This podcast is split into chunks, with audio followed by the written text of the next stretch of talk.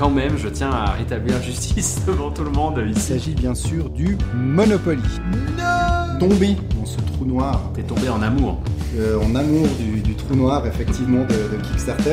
Ah, tu le mets dans une équipe ou pas Pas du tout, pas du tout, c'est un engine builder. Mais c'est un peu un dégueu aussi. Vous écoutez En joues-tu On joue-tu ou bien Joue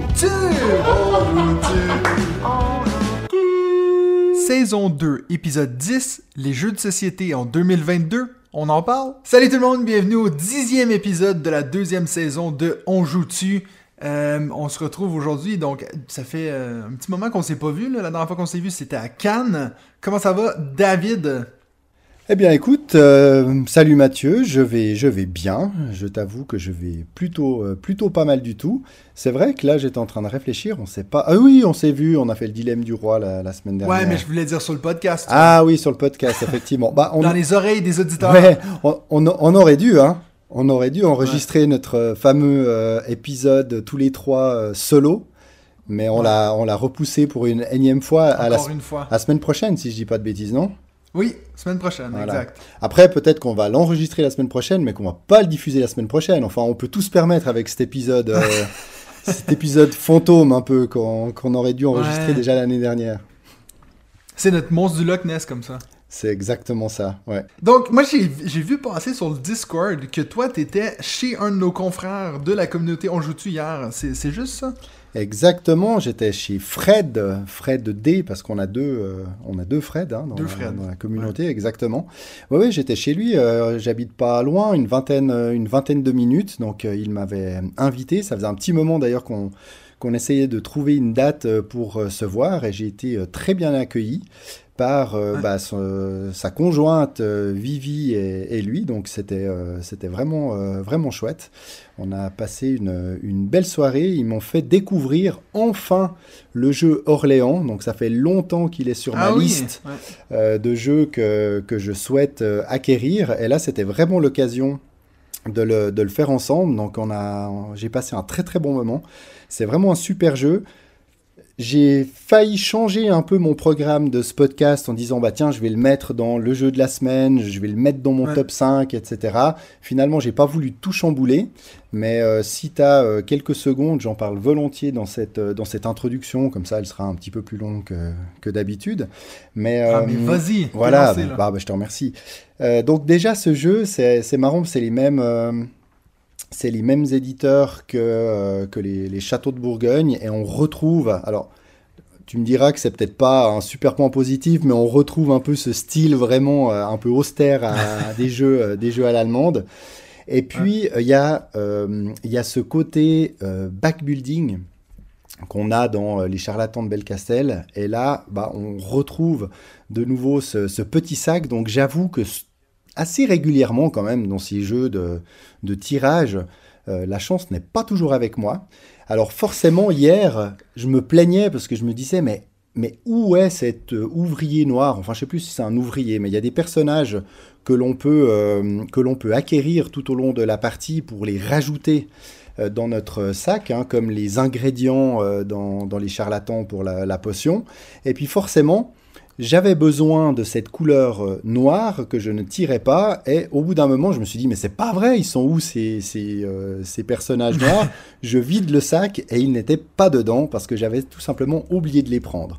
Donc non seulement je me suis pris une, une, une belle, une belle branlée au niveau du score, j'ai fini beau, euh, beau dernier, euh, mais alors, ça n'aurait pas sauvé ma partie. hein, euh, ils avaient plus l'habitude euh, que moi de jouer à ce jeu. Mais c'est vraiment, euh, c'est vraiment un super jeu. Après, je sais qu'il y a des extensions. Il y a l'extension Invasion qui rajoute un mode solo, un mode collaboratif euh, que Fred avait. D'ailleurs, j'ai été assez impressionné de voir tous les jeux euh, qu'il avait dans son, dans son salon. Et il m'a dit qu'il y en a encore dans la chambre que je n'ai pas vu. Donc, c'est très impressionnant. Ah ouais. Fred, tu nous écoutes euh, très certainement. Je tiens à te dire que tous ceux qui sont encore sous cellophane, c'est pas bien. Enlève au moins les cellophanes pour donner l'impression que tu y as joué. Donc voilà, moi des fois ça me rassure de voir que, hum, qu'il y en a qui craquent encore plus, euh, plus souvent que moi, mais il a une super, euh, il a une super ludothèque et ça sera un plaisir. Ah, donc il y, a une, y a- une plus grosse ludothèque que toi.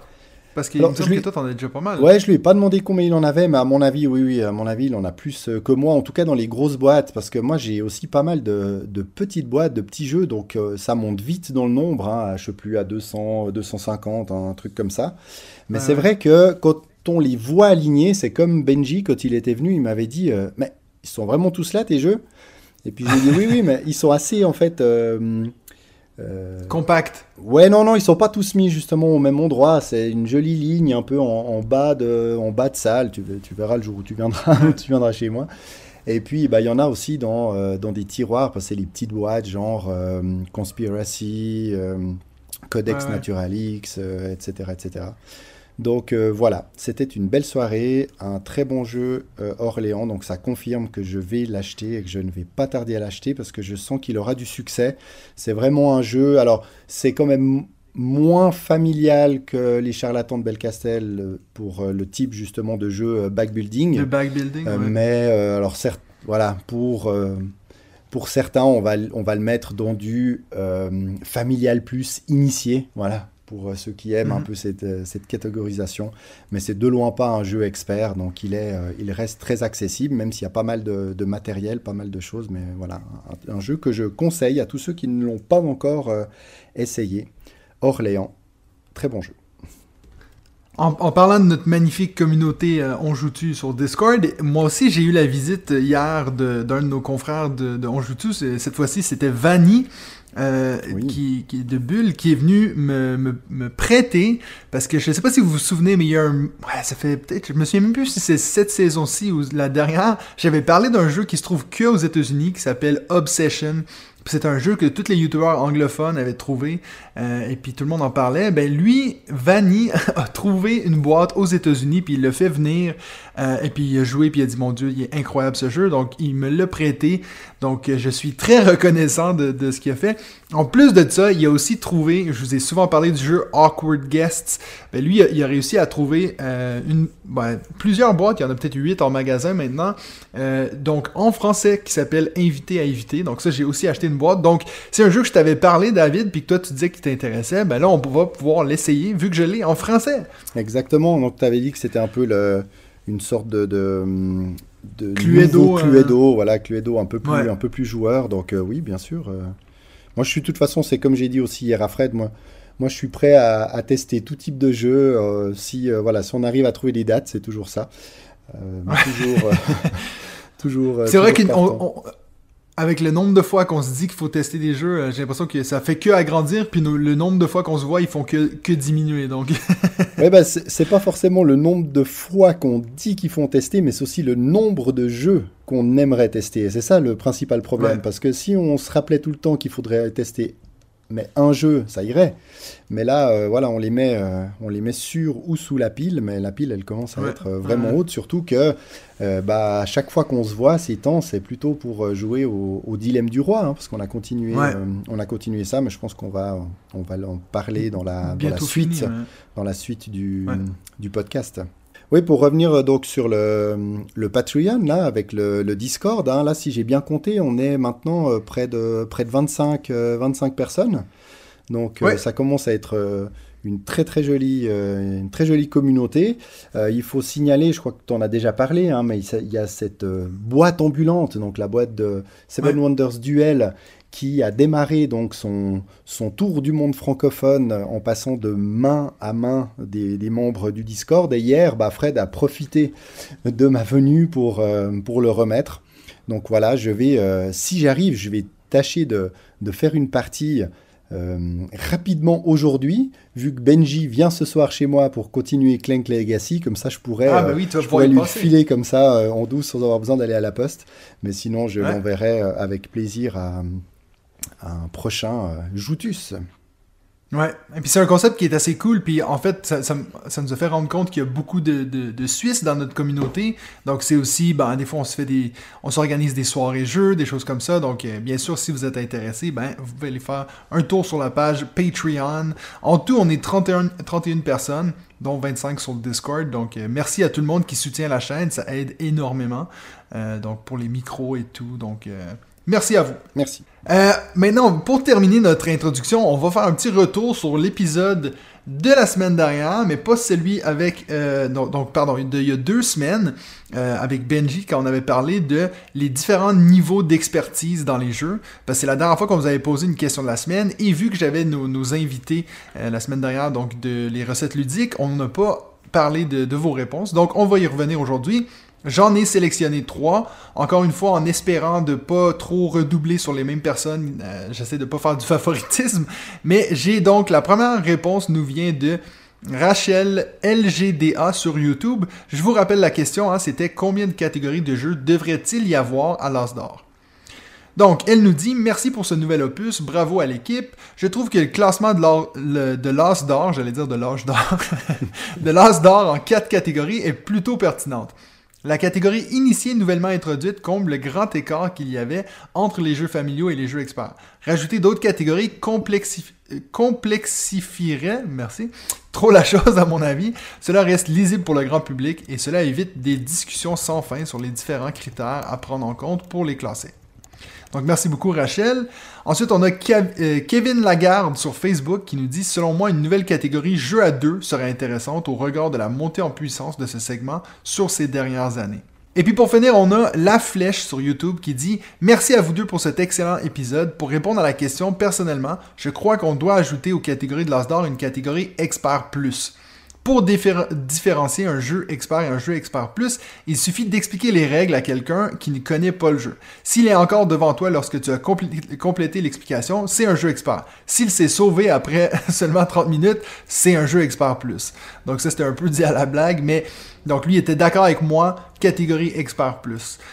Est-ce que tu as quelque chose à dire là-dessus, David? Tu veux rebondir sur les réponses? Oui, alors déjà pour le pour l'expert ou expert plus, ça dépend aussi de qui explique les règles, hein. parce qu'il y a des gens qui vont fuir même avec un jeu euh, initié, voire euh, voire familial. Donc euh, moi personnellement, c'est vrai que ces quatre catégories me conviennent. Euh, le jeu à deux, hein, je comprends bien. En plus, Benji avait mentionné que j'en j'en avais parlé. C'est vrai que j'avais dit que pour qu'un jeu à deux gagne, il faudrait qu'il ait sa catégorie. Maintenant, euh, parce qu'il ne gagne jamais. Maintenant, j'estime qu'on n'a pas besoin de rajouter cette catégorie-là, parce que ça voudrait dire qu'un jeu à deux ne pourrait peut-être pas euh, gagner euh, l'As d'or, ni l'initié, ni, euh, ni l'expert. Euh, parce qu'on le sortirait puis on lui créerait une catégorie. Donc après, il faudrait mettre des jeux solo, il faudrait donc ça, ça va, Ouais, ça va trop complexifier. Expert plus, bah de nouveau, est-ce que finalement l'As d'or ne doit pas rester quand même quelque chose de d'accessible hein? Ils sont toujours restés sur des jeux, euh, sur des jeux accessibles, des jeux euh, présents en, en boutique. Euh, je pense que euh, l'expert plus bah, est représenté par le diamant d'or et pour moi ça, ça me convient tout à fait parce qu'après ils se Ouais. marcheraient dessus entre eux. Donc moi je trouve qu'on est bien avec ces, ces quatre, euh, ces quatre catégories et puis euh, il ne faut pas non plus trop se perdre dans, dans l'ajout de catégories. Il y a aussi, il y a des prix, certains avaient dit il faudrait peut-être aussi récompenser ceux qui travaillent sur les jeux et pas forcément que l'auteur est, est l'éditeur, mais le, euh, les illustrateurs, euh, ceux qui Oui. font voilà, euh, d'autres activités et qui sont un, un peu plus peut-être dans, dans l'ombre, comme on le verrait euh, à la Palme à Cannes, hein, où on propose Ouais. le, meilleur, euh, le meilleur cadrage, meilleure image, meilleure photo, enfin je ne connais pas toutes les catégories, mais bah là il y a le- les boutiques ludiques, hein, c'est un, un regroupement de boutiques euh, qui eux décernent justement des prix, mais en allant sur d'autres euh, d'autres spécificités, donc prix de l'auteur de l'année, prix du travail d'illustration, prix du travail éditorial. Et là, je trouve que c'est assez intéressant. Euh, c'est beaucoup Oui. moins grand public, mais eux, bah, c'est c'est un aspect qui est important pour eux en tant que ludicaires. Donc euh, voilà, ils remettent, euh, ils remettent ces prix-là et ça, je trouve assez intéressant. Il faut que l'As d'or reste quand même quelque chose de, de grand public. Ça doit porter Accessible. le jeu, ouais, puis ça doit porter le jeu de société euh, au-delà de nous joueurs. Donc il faut intéresser les médias, il faut intéresser le grand public, et donc je pense que les jeux doivent rester, rester ce qu'ils sont au niveau des, des catégories. Donc euh, voilà, restons comme ça, jouons aux jeux qui Ouais. nous font plaisir, regardons les autres prix parce que finalement il y en a un petit peu partout. Si on veut avoir des recommandations, je pense qu'aujourd'hui on ne manque pas de sources hein, entre les réseaux sociaux, euh, YouTube, le- les podcasts, euh, les prix en tout genre. Donc euh, voilà, pour moi on peut, Ouais. on peut rester avec ces quatre catégories, ça me convient tout à fait. Merci à tout le monde qui a répondu à la question. En- Encore une fois, il y a eu beaucoup de réponses. Si ça fait plusieurs fois que vous commentez, vous mettez des réponses, puis que je lis pas vos réponses, vous pouvez mettre un petit commentaire du genre « Hey, ça fait six fois, puis tu m'ignores, qu'est-ce qui se passe? » Comme ça, on peut lire votre commentaire euh, la prochaine fois. Exactement. On va passer harcelez, maintenant- harcelez-le, harcelez-le. Vous, vous allez le trouver un petit peu partout. euh, N'hésitez pas. Moi, je me permets juste un tout petit retour sur le mini-zode, là, le dernier avec euh, Benji, euh, Benji 2, hein, parce que voilà, il y a Ouais, Benji un, 2. un second Benji. Moi, il y a pas de David encore, euh, c'est étonnant parce que souvent les David, euh, mais on, on- on appelle moins maintenant euh, David, hein, c'était peut-être plus de mon temps, donc voilà, les Ouais, gens sont ça, plus jeunes aujourd'hui sur notre Discord, exactement. Non, juste un petit retour sur deux jeux qu'il avait, qu'il a mentionné dans son top, euh, que sont euh, Skull King et Res Arcana. Parce que c'est vrai que Skull King, moi, c'est un jeu que j'adore, que je joue très régulièrement avec, euh, avec un groupe d'amis.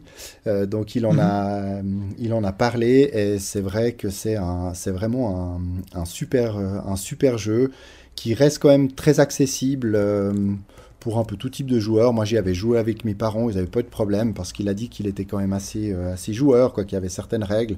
Mais très franchement, il s'apprend, euh, il s'apprend très vite. Donc, je recommande. Ouais. Et en plus, ils viennent de sortir. Alors, je sais pas ce qu'elle vaut, mais ils viennent de sortir une nouvelle, euh, une nouvelle édition. Comment est-ce qu'ils l'ont appelée Ils l'ont appelée la Skull King. Original et Legendary Expansion. Donc bon, qu'est-ce qu'il y a dedans Je Ouais. crois qu'il y a des cartes en plus. Est-ce que ça va pas complexifier? Je sais pas. Mais en tout cas, voilà, le super jeu euh, Skull King, jeu de cartes, jeu de plis avec des règles euh, un peu spécifiques où on va miser sur le nombre de plis qu'on s'apprête à faire. Il y a plusieurs jeux qui qui, euh, qui jouent sur cette mécanique-là, mais le Skull King le fait, euh, le fait à merveille. Et puis le second jeu, bah, c'était Res Arcana. Euh, tu disais que tu n'y avais pas joué, que tu avais envie d'y jouer. Moi, j'aimerais bien y jouer aussi en, en vrai. J'y ai joué sur, sur Board Game. Arena. Exactement. C'est un bon jeu, mais je comprends qu'il soit difficile à sortir et c'est aussi pour ça que je vais pas forcément l'acheter. La thématique, les... il y a beaucoup quand même de petites règles, c'est pas si compliqué. C'est pas compliqué à comprendre, mais c'est un jeu assez complexe euh, à jouer, je pense, quand on le découvre.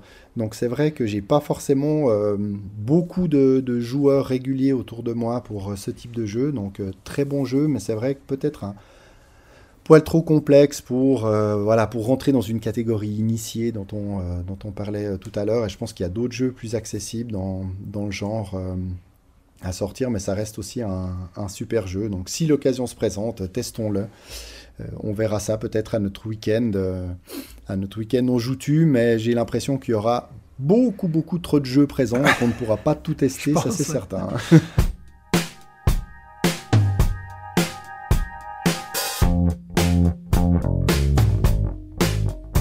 Donc maintenant, on va passer à notre premier segment, euh, qui est donc notre jeu de la semaine. Je vais commencer avec mon jeu de la semaine. C'est un jeu que j'ai découvert, euh, ben, c'était à la fin de la semaine dernière. C'est euh, un jeu que je voulais tester depuis longtemps parce que j'en entendais souvent parler dans des bons jeux coopératifs. C'est un jeu qui s'appelle The Loop, donc Oui. de Maxime Rambourg et Théo Rivière. Euh, c'est un jeu, bon, il avait fait quand même un gros buzz quand il est sorti. C'est un jeu coopératif où on va faire un peu de voyage dans le temps pour aller arrêter un docteur fou. Euh, donc, euh, la thématique est assez chouette. Puis déjà, juste une petite anecdote par rapport au jeu. Il y a des... Moi, j'aime bien quand des jeux se prennent pas trop au sérieux. Puis c'est aussi le cas avec ce jeu-ci. On a même à l'intérieur de la boîte, il y a une petite euh, to-do list. Donc, euh, des choses qu'on peut cocher quand on, on- on va les faire dans le jeu. Et il y en a un, c'est par exemple faire une partie en 2050. Donc, ça veut dire que si tu joues à ce jeu-là en 2050, tu peux venir cocher... euh, Puis tu sais, c'est des petites absurdités comme ça. Puis je trouve ça très cool. Donc, euh, chapeau à ceux qui ont tout pensé à ça. Maintenant, quand on parle du jeu, donc si on est dans le coopératif où on va faire des différentes actions pour essayer de arrêter, empêcher ce docteur fou, le jeu se joue autour d'une genre de rondelle avec des différentes époques et on va placer des cubes dans un petit distributeur qui vont les tirer aléatoirement sur euh, une possibilité de trois cases. Et on va avoir des, petits pouvoirs asymétriques, donc avec les personnages qu'on choisit. Les meeples, sont, il y en a qui sont énormes, sont vraiment des gros bouts de bois que tu places sur le jeu. Je trouve ça aussi assez, assez rigolo. Euh, c'est un jeu que j'ai. C'est clairement un que je me dis, il faudrait que je fasse plus qu'une partie parce que j'ai eu un peu cet effet de trop euh, devoir me faire expliquer par les autres ce que je devrais faire, ce qui est un peu souvent le cas avec ces, ces jeux coopératifs parce qu'il y avait moi puis ma conjointe Nadia qui jouait pour la première fois avec un autre couple d'amis que eux le connaissaient très très bien. Donc eux, des fois, ils se parlaient puis ils disaient des choses que nous on comprenait pas trop. C'était un peu euh, ouais, mais en fait, il faudrait faire ça. Ouais, il faudrait leur dire de faire ça. Fait que c'est vrai qu'au final, j'ai l'impression de me faire guider. Mais c'est un peu mon gros problème avec les jeux coopératifs, donc je, je, c'est pas quelque chose que je suis en train de blâmer euh, The Loop pour ça. C'est certainement un jeu qui m'a intrigué puis que je me dis j'aimerais bien le retester. C'est pas un que j'ai tout de suite dit je vais vite l'ajouter à ma collection, mais euh, j'ai été très content de le tester et puis je, demande que à le réessayer. Mmh. Ouais, ouais, ça a l'air d'être un très très bon jeu euh, coopératif. Ça fait un petit moment que j'ai l'œil dessus, j'en ai entendu beaucoup beaucoup de bien. Euh, on ouais. parle juste d'une très bonne euh, rejouabilité euh, pour éviter voilà, d'avoir de, de, l'impression de faire toujours pareil. Ils ont sorti une extension aussi tout, tout, dernièrement. Ouais, Après, Ouais, exactement. Après, le problème dont tu parles, bah oui, c'est un problème récurrent de, de, tous ces jeux coopératifs avec ce, ce syndrome un peu du joueur leader, euh, voilà, le joueur qui connaît bien le jeu, euh, qui bah, peut-être prend pas assez le temps d'expliquer aux autres, aura tendance parfois aussi à, à dire ce que l'autre doit faire. Et puis c'est vrai qu'il peut y avoir une certaine frustration euh, chez, euh, chez les joueurs bah, qui découvrent le jeu et qui n'ont peut-être pas assez de, de, place dans la, dans la partie. Après, il y, a des ouais. jeux, euh, il y a des jeux coopératifs où on ne peut pas non plus tout se dire, tout échanger. Donc là, le rôle de chacun est, est plus important. Mais voilà, ça n'enlève pas que The Loop a l'air d'être un, un, très bon jeu. Et bah, je suis content que tu aies pu le tester. C'est pas encore, euh, pas encore mon cas. Toi, ton jeu de la semaine? Alors moi, mon jeu de la semaine, bah, comme j'ai dit, ça aurait pu ou dû être euh, Orléans. Mais euh, j'avais prévu de vous parler d'un jeu dont on a déjà euh, un petit peu parlé dans nos épisodes de Cannes et qu'on a testé euh, tous les deux. D'ailleurs, c'était, je crois, le, le premier qu'on a, qu'on a fait, ou le deuxième, je sais plus. C'est 10. Euh, oui, oui, oui, bien sûr. Oui de Molly Johnson et Robert Melvin. Donc, c'est les auteurs de Salade de points. Un très bon aussi euh, ah. petit jeu de, de, cartes, de combos de, de, cartes. Et également auteur de Verdant. Verdant, tu sais, le jeu que tu as, ah oui, as baqué, que là, le baqué. jeu des plantes vertes. Exactement. Ouais. Donc, ce sont les, ce sont les mêmes. Euh, les mêmes auteurs, donc euh, édité par euh, Lucky Dog Games. J'y ai rejoué euh, deux fois ces dix derniers jours en configuration de 4 euh, et 5 joueurs. J'ai même fait une partie solo, parce qu'il y a un mode solo qui est, euh, qui est très sympa. je ne dis pas que j'y rejouerai des dizaines de fois en solo, mais voilà, il se sort vite et il se joue bien, même en solo, ce qui est assez rare comme ça pour un jeu de, de cartes où de on cartes, a du ouais. stop ou encore et des enchères. Donc c'est dire qu'effectivement faire des enchères en, en mode solo, c'est quand même, ça peut sembler un peu particulier. Juste bah, expliquer en, deux mots, euh, sans image, euh, ce qu'est ce jeu, euh, ce jeu 10. Donc il faut vous imaginer d'avoir des cartes numérotées de 1 à 9 euh, de 4 couleurs différentes mélangées à des cartes représentant de la monnaie. Donc la monnaie est représentée dans ce jeu par des, des petits euh, pions noirs. J'avais dit d'ailleurs euh, chez Lucky Ducks que je ne comprenais pas trop ces pions. Je trouvais euh, tout est hyper coloré, très beau, Ouais. et puis il y a ces pions noirs en plastique que je ne trouve vraiment pas, pas beau. Enfin, euh, voilà, ils auraient peut-être pu trouver autre chose, mais tant pis, ça n'enlève rien- à la qualité du jeu. Donc il y a les cartes numérotées et des cartes monnaie euh, de 1 à 5 euh, mélangées, et puis chacun le tour, bah, on va on va jouer, on va faire notre manche et on va tirer une carte du paquet. Donc imaginons que je tire le, le 6 euh, orange et là je vais avoir le choix soit de m'arrêter et de prendre cette carte euh, chez moi, soit alors de continuer. Par contre, si je continue et je retire un autre chiffre qui va faire dépasser le total de 10, donc j'ai déjà 6, si je retire par exemple un 5, bah 6 Ouais. plus 5 égale 11, et là, bing, euh, je, je perds mon tour. Les deux cartes euh, numérotées, je ne peux pas les prendre et elles vont en fait dans un marché que euh, bah, les joueurs pourront euh, éventuellement acquérir grâce aux pièces monnaie.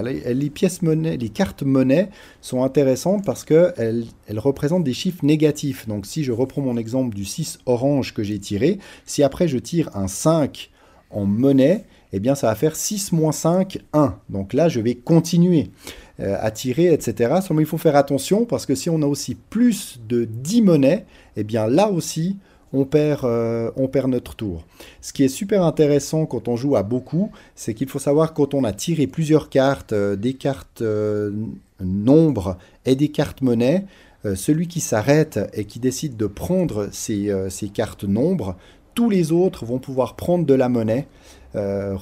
Donc ça peut faire vite euh, beaucoup de monnaie autour de la table et ces monnaies vont servir à acheter alors les cartes qui sont euh, dans le marché dont j'ai parlé avant, mais aussi à enchérir sur des cartes joker, parce que dans cette pile, il y a également des cartes joker, donc par exemple un 5 que l'on pourra mettre dans n'importe quelle couleur, ou alors un vert qui remplacera n'importe quel chiffre dans les, dans les cartes vertes. Et dès qu'il y a une carte comme ça qui est retournée, il y a des enchères, donc on fait un tour d'enchères, et puis eh bien, celui qui donne le plus en monnaie, alors on peut aussi utiliser des cartes pour rajouter, mais je ne vais pas entrer trop dans les détails, eh bien remporte cette carte-là. Et le but, à la fin, c'est d'avoir... Euh, une série de, des séries de chiffres les plus longues possibles dans toutes les Donc si vous arrivez à avoir 5 cartes qui se suivent dans les oranges, bah, vous marquez 5 points. Si vous en avez 7 dans les verts, vous marquez encore 7 euh, points. Et si vous arrivez à avoir les 9 cartes dans une couleur, donc qui peuvent comprendre des cartes joker, eh bien il y a un petit bonus de 1, donc vous marquerez 10 points. Et on additionne simplement ces 4 chiffres, donc les 4 séries les plus longues, et c'est celui qui marque le plus de points, euh, bien entendu, qui gagne. Et voilà, j'ai trouvé très sympa. Quand on est beaucoup, bah, il y a ces phases d'enchères euh, où on va, bah, on va pas mal quand même se surenchérir parmi. On arrivera moins facilement à faire des, longues suites dans toutes les couleurs. On devra parfois sacrifier un peu une couleur pour pouvoir euh, aller plus loin dans une, dans une autre.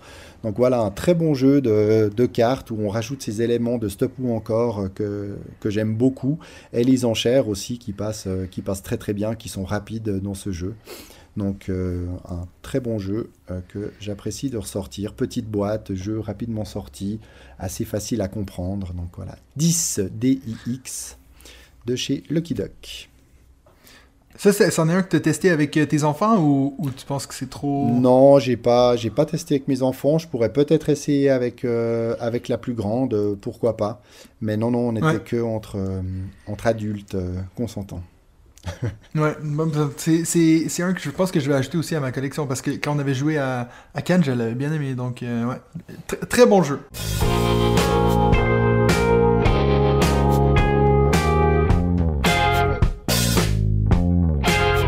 Alors maintenant, on va passer à notre deuxième segment qui est la thématique de la semaine. Et puis David, il m'a proposé qu'on fasse un premier retour déjà sur l'année 2022 euh, parce qu'il y a quand même eu des, des, belles choses qui nous sont arrivées en termes de, euh, de joueurs, c'est-à-dire, euh, toi, le Festival de Cannes, on a commencé à avoir des invités sur le podcast. Donc ça, c'est aussi des choses qu'on voulait faire un petit retour là-dessus. Peut-être aussi vous lancer des statistiques, vu que moi j'adore faire des feuilles Excel. Oui, je sais, je suis fou. Mais voilà. Donc, euh, tu veux qu'on parle de quoi en premier? De, Cannes, justement? Oui, bah c'est vrai que Cannes, on, l'a déjà abordé euh, en long, large et en travers dans ce, podcast, mais c'est vrai que ce, premier trimestre bah, a été euh, bien, bien chargé ludiquement parlant. Et là, bah, c'était un des, un des grands moments pour toi et moi, parce que c'était notre premier festival de Cannes. on a assisté à remise des As d'Or, donc voilà, on y était. Euh, on pourra dire euh, j'y étais. Euh, bien entendu que ce sera sans doute pas le, pas le dernier festival de, Cannes que l'on va faire, mais voilà, c'était c'était un bon moment pour, pour nous et on joue-tu aussi avec l'enregistrement des, des épisodes en fin de journée. Et puis, ça aussi, on en a déjà pas mal parlé, mais il y a eu le, bah, le premier invité qui est venu dans le studio, parce que le premier invité, c'était Professeur Board Game, mais qui l'a fait depuis, depuis chez lui, voilà, à distance, alors que Sébastien Pochon bah, était est, venu euh, dans le studio pour passer une, une belle soirée. Et ensuite, bon, on avait enchaîné euh, quelques euh, jours ou semaines plus tard avec le, un premier test de prototype euh, assez poussé chez lui, où pendant toute une soirée, on vous en a aussi déjà parlé, on a testé. Et puis tout bientôt, dans deux semaines, on va retourner euh, chez Sébastien pour tester cette fois la, la V2 de son jeu Ispahan, donc son premier ou tout premier jeu, euh, dont il n'a jamais été satisfait de l'édition. hein. il nous l'a dit, euh, il n'a il a jamais aimé comment ce jeu a été édité, et ça a toujours été une... J'ai senti une petite frustration, et c'est pour ça Oui. que il l'a il l'a retravaillé, et il réfléchit à bah, se lancer dans une nouvelle édition de ce jeu euh, Ispahan. J'ai eu l'occasion de le tester une fois sur Board Game Arena parce qu'il est en mode alpha, mais il a dit qu'il devrait même pas y être parce qu'il n'y a eu aucune discussion de droit. Ça fait très longtemps qu'il est en mode alpha et qu'il ne sortira. Donc, il va rester en doute- alpha. Voilà, exactement. euh, euh, à moins qu'après, bah, avec cette nouvelle version, il, euh, il sorte une, également une version sur BGA. Mais voilà, moi en tout cas, je me réjouis parce que j'ai j'ai apprécié le, le concept de ce jeu. Je pense qu'il va, il va ramener un peu de modernité euh, là-dedans. Donc je me réjouis de voir comment il va, euh, il va réexploiter cette, euh, cette mécanique et on aura bah, l'occasion de vous en reparler euh, dans, bah, dans les prochaines semaines après notre soirée test de, du prototype euh, Ispahan, euh, le retour. Ouais. C'est vrai que c'est, ça a amené une nouvelle dynamique, le fait d'avoir un invité en studio. Euh, moi, en tout cas, ça a été un de mes moments préférés depuis que je fais cette chaîne et tout, parce que c'est vrai que de voir quelqu'un qui nous parle du milieu, puis de, de vraiment... Après, oui, vous en avez entendu la majorité sur euh, l'épisode, mais aussi pendant qu'on soupait, les conversations qu'on a eues, c'est vraiment... euh, Bon, je l'ai déjà raconté cette histoire, mais quand, quand Nadia disait que pour nous, on était comme... euh, pour moi puis Benji, on était un peu comme si on rencontrait une vedette, puis... euh, les yeux avec des étoiles, mais voilà. Pour nous, c'est toujours plaisant de rencontrer des gens dans le milieu qui savent de quoi ils parlent. Euh, donc ça, ça a été super intéressant. Puis on essaie de trouver des façons de euh, d'autres invités en studio, mais c'est pas toujours facile. Si on était en France, ça serait sûrement beaucoup plus simple. Mais en Suisse, euh, on fait avec ce qu'on a, puis avec ce ce qui passe par le lac Léman. Oui, puis ce qu'il y a aussi, c'est que bah on, on travaille, hein, tous les trois, on travaille. Les, les auteurs, euh, éditeurs et autres euh, travaillent aussi, comme tu dis, ils sont pas forcément tout prêts. Donc après, il faut, euh, bah, il faut quand même prendre des contacts, trouver des dates, parce que c'est sympa aussi s'ils sont présents. De faire à distance, c'est cool aussi. Mais si on arrive à garder en tout cas certains noms qu'on aimerait avoir, si on arrive, même si c'est, ça va demander plusieurs mois de réussir à les rencontrer et à faire un enregistrement, que ce soit bah, euh, chez toi ou ailleurs, mais dans, un même, euh, dans un même local, je pense que ça vaut la peine aussi euh, d'attendre et puis de faire euh, une, euh, une chouette rencontre avec, euh, bah, avec ces acteurs du, du milieu ludique euh, francophone. Et bien entendu, bah, des, des, des épisodes comme avec euh, les recettes ludiques, c'est aussi, euh, c'est aussi très fun. Donc euh, il, faut, Ouais. euh, il faut trouver un peu ce- cet équilibre entre, euh, ces, deux, ces ouais. genres, ces genres de- d'épisodes. Et on aura sans doute de, de, nouveaux, de nouveaux invités euh, ces, ces prochains, euh, ces, prochains épisodes ou euh, prochaines saisons. On, verra. D'ailleurs, on verra quand est-ce ouais. qu'on arrête aussi euh, la saison. La saison, est-ce que saison. c'est est-ce que c'est euh, six mois? Est-ce que c'est une année? Enfin, voilà, ça change pas grand-chose finalement à notre rythme de- d'enregistrement. non, pas du tout. Mais voilà, c'est des petits détails qu'on doit régler entre nous comme ça. Et puis si, si on parle un peu de chiffres, là. Oui. Toi, tu m'as tu m'as dit que tu as calculé toutes les parties que tu as fait depuis le début de cette année. Tu à combien? Alors, des parties euh, autour d'une euh, d'une vraie table et non pas une table virtuelle, j'ai regardé tout à l'heure et j'en ai euh, très exactement 120 de 60 jeux différents. Donc c'est c'est pas mal. C'est un, un beau chiffre comme ça. Donc, t'en as plus que moi. Ah, j'en ai plus que toi. Bah écoute, euh, Ouais, mais ça se ressemble. hein. Moi, j'ai 102 euh, de 50 pa- euh, jeux différents. Donc, je pense que c'est vrai que on allait avoir des chiffres assez semblables parce que je pense que notre mois de février, c'est assez ressemblé avec le fait qu'on est allé à Cannes. Euh, Exactement, Mais et c'est moi- vrai que... ouais. Et moi, j'ai sans doute aussi un petit peu plus de, de petits jeux, toi, que je sors avec, euh, avec mes filles et qui me permet de, voilà, de- de- d'augmenter euh, le, nombre, le nombre de parties. Et c'est vrai qu'il y a des petits jeux, bah, ça compte comme un, euh, comme une partie de, de Bitoku, par exemple, que tu as fait avec Benji. Moi, pendant votre partie Oui. de Bitoku, j'ai pu en faire euh, cinq ou six autres sans, sans aucun problème. Donc, euh, Ouais. voilà, mais c'est vrai que ça reste un, un rythme assez soutenu, même si j'aimerais jouer euh, beaucoup plus euh, que je ne le joue. Euh, Souvent, le, euh, dans le courant d'une journée, je me dis allez ce soir, euh, ce soir on joue. Je dis à mon épouse allez, euh, on se fait une partie jeu, ça nous évitera de, de verser sur le canapé comme on le fait très régulièrement. Et puis euh, Ouais. souvent le soir arrive, on couche les filles, puis après en fait on n'a qu'une envie, c'est de s'affaler sur le, sur le canapé. Donc des fois Ouais, c'est un peu euh, c'est un peu frustrant, mais voilà hier il y a eu Fred, ce soir il y a Benji euh, qui vient avec euh, avec Karine, une amie de mon épouse, pour qu'on continue Clank Legacy. Là je Ouais. vais je vais partir. ce week-end à Paris avec, avec euh, deux, deux potes euh, à moi, qu'on sera cinq, mais on va faire le voyage euh, à trois. Donc je sais déjà que dans le train, on va pouvoir bien profiter à faire aussi des petits jeux. Donc voilà, je vais, cette semaine sera, sera bien remplie en, en partie, donc Ouais. c'est top. Et puis il y a BGA là. Ouais, ben c'est vrai que moi. Ouais, en plus, puis là, on va même pas comparer les statistiques parce que moi, c'est vrai que je joue presque maintenant mon seul temps que je suis sur BGA, c'est quand on fait les tournois avec le, groupe Discord. Mais euh, euh, c'est vrai que moi, je joue plus vraiment beaucoup sur euh, BGA. Mais c'est vrai que j'ai remarqué que depuis le début de cette année, j'ai quand même un rythme moins soutenu que l'année dernière. Puis je pense qu'il y a une chose qui est, claire, c'est que dans ces, derniers mois, mes deux groupes avec qui je joue le plus, on est les deux dans des campagnes, ce qui fait que ça diversifie pas beaucoup mes jeux. J'aime bien faire des campagnes, mais c'est vrai que là, maintenant, j'ai l'impression que ma pile de la honte, elle, elle fait que grandir, puis ma wishlist aussi. Donc, euh, ça, ça m'intimide de plus en plus. Là, tu vois, on- il y a Vanny qui me prête Obsession, là, j'ai vraiment envie de le tester. Mais en plus de tout ça, c'est vrai que ces temps-ci, euh, mon épouse est pas à fond à vouloir jouer à, tous les jours, donc c'est vraiment difficile. Puis quand on, on a le temps de, jouer à des parties, c'est plutôt des jeux qu'elle connaît déjà. Donc euh, c'est vrai que faut, j'ai presque hâte d'avoir fini euh, le dilemme du roi pour qu'on puisse passer à autre chose, puis pouvoir. euh, je pense qu'on va prendre une bonne pause avant de recommencer une autre campagne, puis de vraiment essayer de de tester tous ces différents jeux que qu'on a accumulés depuis depuis les, les deux trois derniers mois. Mhm. C'est vrai qu'après la dernière partie de la dernière fois qu'on a joué à Dilemme du Roi, on a réussi à se faire une petite partie de Millefiori puis de jouer avec Benji. Ouais, Euh, c'était puis- chaud, hein. euh, on, on a presque dû un peu lutter, hein, mais c'est vrai qu'Hugo et Benji Oui, oui, voulaient, euh, voulaient enchaîner une quatrième partie, puis ils ont compris en, en regardant euh, nos têtes qu'il valait mieux changer de, changer de jeu. Je pense que, ouais, J'ai vu que j'avais un allié pour jouer à Millefiori, donc euh, ça- Oui, j'ai un peu poussé vu que je savais que toi aussi tu voulais. Donc. Exactement. Puis c'est vrai que euh, là, je, je- je fatiguais un peu euh, du dilemme du roi. Bah, je pense que c'est le, c'est le bon moment pour en parler, vu qu'on a un petit peu déjà parlé de- lors de l'introduction. Euh, c'est vrai que, Ouais. alors, moi j'aime toujours beaucoup le concept et, et la mécanique du jeu, mais euh, je le trouve moins épique en fait que ce que j'imaginais. Je pensais qu'il y aurait beaucoup plus de retournements de situation, euh, une, euh, une histoire, une histoire assez forte.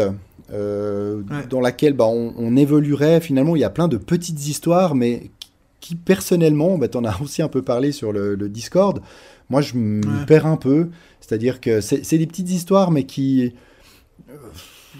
qui ne sont pas non plus des trucs où on se dit waouh mais qu'est-ce qui va se passer euh, où on en est qui a fait ci qui a fait ça puis finalement vu qu'on doit toujours euh, voter pour euh, décider de, un peu de la suite, de dire oui on est pour ou non on est contre, on vote la plupart du temps toujours en fonction de ce qui va nous faire euh, gagner des points ou ce qui nous arrange Dans Et l'immédiat, ouais. dans l'immédiat est pas du tout lié à pas du tout lié à l'histoire. C'est-à-dire que euh, même si on a envie peut-être d'amener euh, l'histoire plus euh, vers la gauche, ben, on va voter pour que ça parte à droite parce que euh, nous il faut vraiment que ça parte à droite pour que euh, pour qu'on puisse euh, qu'on puisse euh, avancer dans le, dans le bon sens pour notre euh, la famille qu'on représente. Donc c'est vrai que une petite frustration par rapport à ça, par rapport à l'histoire. Maintenant, on est encore euh, assez loin d'avoir fini, hein, même si on a dû passer la moitié à voir un peu les statistiques. mais on Ouais, sait pas exactement. plus, mais- euh, ouais, on ouais. sait pas exactement combien de euh, combien de parties il nous reste et on sait pas exactement encore où tout cela va nous mener. Mais euh, voilà, en tout cas, c'est une belle j'avoue, expérience. pour moi, c'est c'est quelque chose qui me frustre quand même un peu de. Tu sais, je veux dire, comme tu parlais avant de Clank Legacy, moi, la majorité des fois, quand j'ai fait des Legacy ou des jeux de campagne, tu le savais, exemple, il y a 8 ou 10 scénarios. Mais là, maintenant, avec celui-ci, le fait qu'on ne sait pas quand ça va finir, au début, je trouvais ça cool, mais maintenant, je trouve que c'est un peu frustrant parce que, ben, justement, comme l'autre soir, on se dit, on aurait le temps de faire une autre partie, mais est-ce que c'est la dernière? Est-ce que ce l'est pas? Si c'est la dernière, je peux tenir pour dire, OK, on le finit. Mais si c'est, toi, on est à moitié, ben, je, préfère arrêter. Mhm. Euh, donc c'est vrai que c'est quelque chose que je suis pas je suis pas très fan. Puis on en a parlé l'autre jour autour de la table parce que c'est vrai que moi je pense que de nous quatre c'est moi qui ai le plus de, de peine à, à vraiment suivre une narrative comme ça. Surtout que quand on nous introduit l'histoire, on prend toutes les autres cartes de l'histoire puis on les mélange au paquet. Donc les chances que ce soit celui qui suit sont, sont très minces. Donc mais je pense que avec la suite qu'ils sont en train de préparer, euh, donc euh, le, dilemme de la reine, je pense que on a des chances d'avoir un bien meilleur jeu parce que leur, leur projet était tellement ambitieux que je pense qu'ils se sont juste dit ok on va faire ça, on va voir si ça marche. Puis maintenant que ça a marché, je pense qu'ils ont vraiment peaufiné, ils ont pris l'avis des gens et puis ils ont peut-être réparé ces petits problèmes-là. Je dis ça sans savoir rien du tout de le dilemme de la reine, mais je- je j'essayais de trouver des, des comparaisons à ce genre de jeu, de quelque chose qui est un peu tellement sorti de nulle part que finalement c'est au fur et à mesure qu'on travaille sur le jeu qu'on va le peaufiner. Puis je pense que c'est ça qui va arriver avec le dilemme de la reine. Je me trompe peut-être, mais euh, voilà. Je sais pas à quel point Ouais, je ouais. vais être euh, excité à, à- à- à re- me relancer dans le dilemme de la reine si, si vous me le proposez. Mais euh, je pense que pour ceux qui n'ont pas encore touché le dilemme du roi, je dirais peut-être attendez la suite avant de vous lancer dans, dans ce jeu-là. Ouais, bien que euh, on risque d'attendre encore assez, euh, assez longtemps hein, pour le, le dilemme de la reine. Je sais pas exactement pour quand il est annoncé, mais pour l'instant il y a très très peu d'infos. Il me semble qui ont, qui Ouais. ont filtré. Mais je pense comme toi, hein, déjà, déjà rien qu'en ayant lu un peu le pitch du dilemme de la reine, tu dis ah ouais ils ont rajouté des éléments qui euh, qui ont l'air d'être vraiment euh, vraiment cool. Et puis c'est vrai qu'il y a il y a certaines choses où des fois on se dit il y a pas mal de petites choses qu'on peut faire en, en parallèle. On peut on peut miser sur euh, cer- certaines évolutions, un peu euh, certaines euh, choses qui peuvent se, se produire. Mais pour cela, il faut qu'il y ait une carte spécifique qui sorte durant la partie. Puis quand on voit la pile de cartes qu'il y a, on a tendance des fois à zapper un peu ces, ces, euh, ces petits jeux, ces, ces actions un peu euh, secondaires. Et là, je pense aussi bah, qu'il y a peut-être moyen de, de rendre, de rendre ces actions secondaires un peu plus, Plus un peu plus intéressantes, importantes et intéressantes, exactement. Mais ça n'en laisse pas moins que c'est un jeu très original, qui est vraiment sympa, que j'ai envie d'amener à, à son terme. Et puis après, on fera une, Ah oui, une oui. bonne pause bien méritée, comme tu l'as dit. Et peut-être que dans euh, d'ici deux ans ou trois ans, on aura plaisir à se lancer dans le dilemme de la reine quand il sera, Ouais, quand il peut-être, sera ouais. sorti. ouais. Ouais, certainement dans deux ans, oui, mais je disais pas si exemple ça sortait cette année, je serais pas intéressé à le refaire. non, effectivement, effectivement, il y a d'autres, il y a d'autres choses Euh, à faire, effectivement. Ouais, c'est clair. Euh, je voulais aussi qu'on fasse un petit retour sur euh, Kickstarter. On voulait même re- reparler d'un épisode complet sur Kickstarter parce qu'il y a tellement de choses à dire. Mais déjà, juste voir, est-ce que depuis le début de cette année, tu t'es aussi lancé là-dedans? Est-ce qu'il y a des jeux que tu as vraiment failli backer? Est-ce qu'il y en a que... T'en es où dans ton, ton Kickstarter 2022? Oui, bah écoute, euh, je me suis dit que j'allais vraiment me calmer, euh, qu'il fallait que je joue déjà, déjà que je reçoive euh, tous ceux que j'ai baqués euh, l'année passée et que je n'ai pas encore reçus, et puis euh, que j'y joue aussi, hein, idéalement. Mais j'en ai quand même déjà baqué 4 cette année, un comme, comme beaucoup d'autres, dont toi c'est Hearth. Ouais. Voilà. Lui, je, je l'ai pris. J'ai pris Dice Throne saison 2 avec Adventures.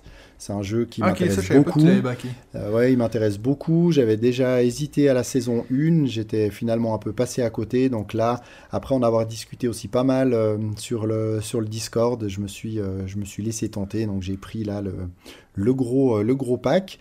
J'ai pris la, la nouvelle version de la Granja.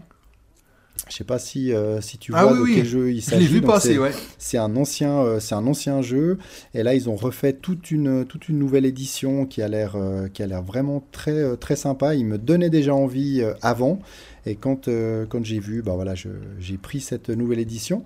Et puis j'ai pris alors un autre petit jeu d'ailleurs qui pourrait peut-être bien te plaire. Il s'appelle Hike. C'est un jeu de, Ah. de drafting de cartes, euh, de, de course, de, de chiens de traîneau, voilà. Et comme en fait mes filles aiment, bien les chiens, elles parlent souvent de chiens. Moi et mon épouse, on ne veut pas de chiens, mais elles aimeraient bien des chiens. Elles adorent les chiens de traîneau. Donc t'achètes des jeux avec des chiens. Dernièrement, nous sommes allés voir des chiens de traîneau. Ce jeu est sorti plus ou moins à ce moment-là. J'ai dit allez, c'est parti. Je vais prendre, euh, je vais prendre ce jeu. C'est un jeu euh, qui, euh, qui était euh, très peu, euh, très peu cher, mais avec des chouettes illustrations, qui a l'air d'avoir un concept aussi assez, assez fun, jeu de course avec du, du draft de cartes. Donc euh, voilà, euh, on verra, on verra ce que, ce que ça donne. Une petite compagnie aussi qui s'appelle euh, Snowboard Games. Voilà, donc euh, finalement, là on retrouve un peu le côté Kickstarter, surtout avec Earth et Ike, où on est bah, dans des, petits éditeurs euh, qui ont bah, peut-être besoin aussi de voir le potentiel de leur jeu euh, pour l'amener après en, en boutique. Et c'est vrai qu'on est dans une autre catégorie que par exemple Dice Throne, où euh, c'est des, des- des grosses boîtes déjà bien implantées qui passent par, euh, par Ouais. ces plateformes-là. Donc euh, voilà pour moi. Et toi, euh, toi, t'en es où? Alors je sais que tu as pris Hearth aussi. Est-ce que tu as pris d'autres choses? Alors moi, c'est la seule chose que j'ai backé en 2022. Je me suis vraiment calmé aussi parce que, comme toi tu l'as dit, j'en ai tellement qui sont en attente. Et puis j'ai vraiment l'impression que tous les projets que j'ai backés, ça va un peu n'importe comment. Euh, je veux dire, je regarde en ce moment ma liste. J'ai un jeu que je devais recevoir en septembre 2021, que j'ai toujours pas. Puis ça, c'était la- la- le All-In de Dungeon Fighter, donc la, la nouvelle édition. Puis même, je suis un peu dégoûté parce que en fait, il est déjà partout en boutique maintenant, la deuxième édition. Bon, c'est que la boîte de base, vous me direz. Mais euh, j'ai même Yellow qui m'ont envoyé la semaine dernière une boîte, donc une copie presse pour que j'en fasse une vidéo. Donc, je suis vraiment en train de me dire, j'ai mis beaucoup, beaucoup d'argent dans ce jeu quand au final, on me l'a donné. ça, c'est vrai que ça, ça me dégoûte un peu. Euh, puis c'est vrai qu'on n'a pas trop d'idées sur comment ça va arriver. Si je suis chanceux, ça va arriver septembre 2022. Donc moi, je- encore une fois, je suis pas un pro de Kickstarter, mais je trouve que de devoir attendre une année complète, euh, c'est fou.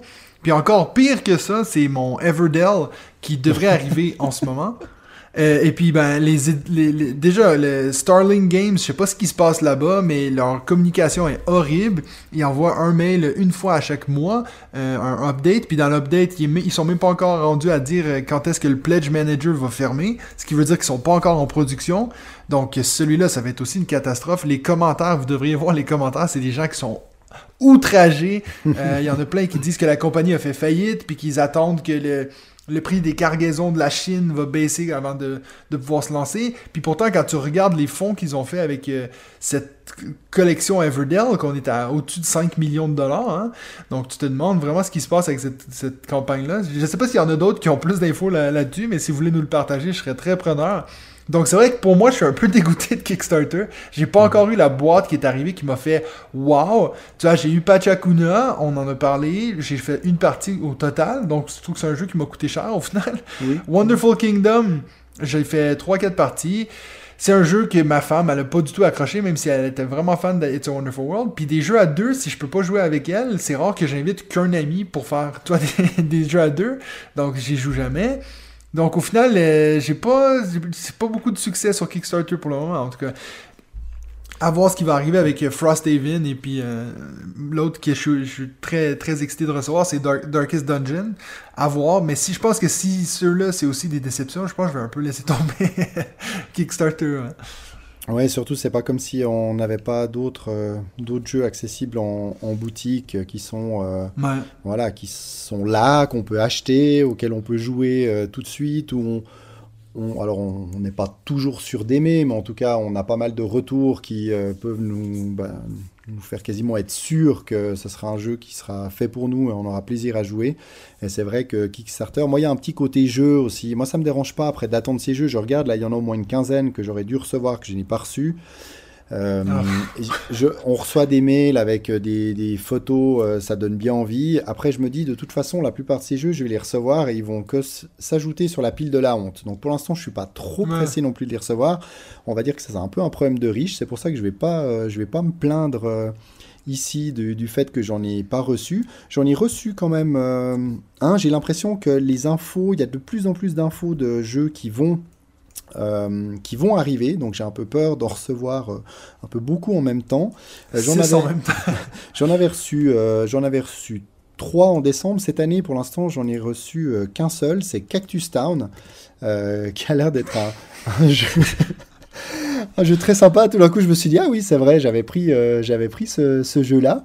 Euh, un, j'ai, lu les règles, je n'ai pas encore joué. Je pense que je vais pouvoir jouer un peu avec euh, toute la famille. Ça a l'air d'être plutôt fun. C'est un jeu de programmation d'action asymétrique pour 2 à 4 joueurs, mais il y a un mode solo dans une, dans une extension. Elle avait peut-être été débloquée euh, en- en- sur Kickstarter, je ne me rappelle plus. Il y a pas mal de modes de jeu différents et en fait, c'est, ce qui est assez fun, c'est qu'on on joue, alors on joue soit un shérif, soit un bandit, un chasseur de primes, ou voire même une danseuse de, de cancan.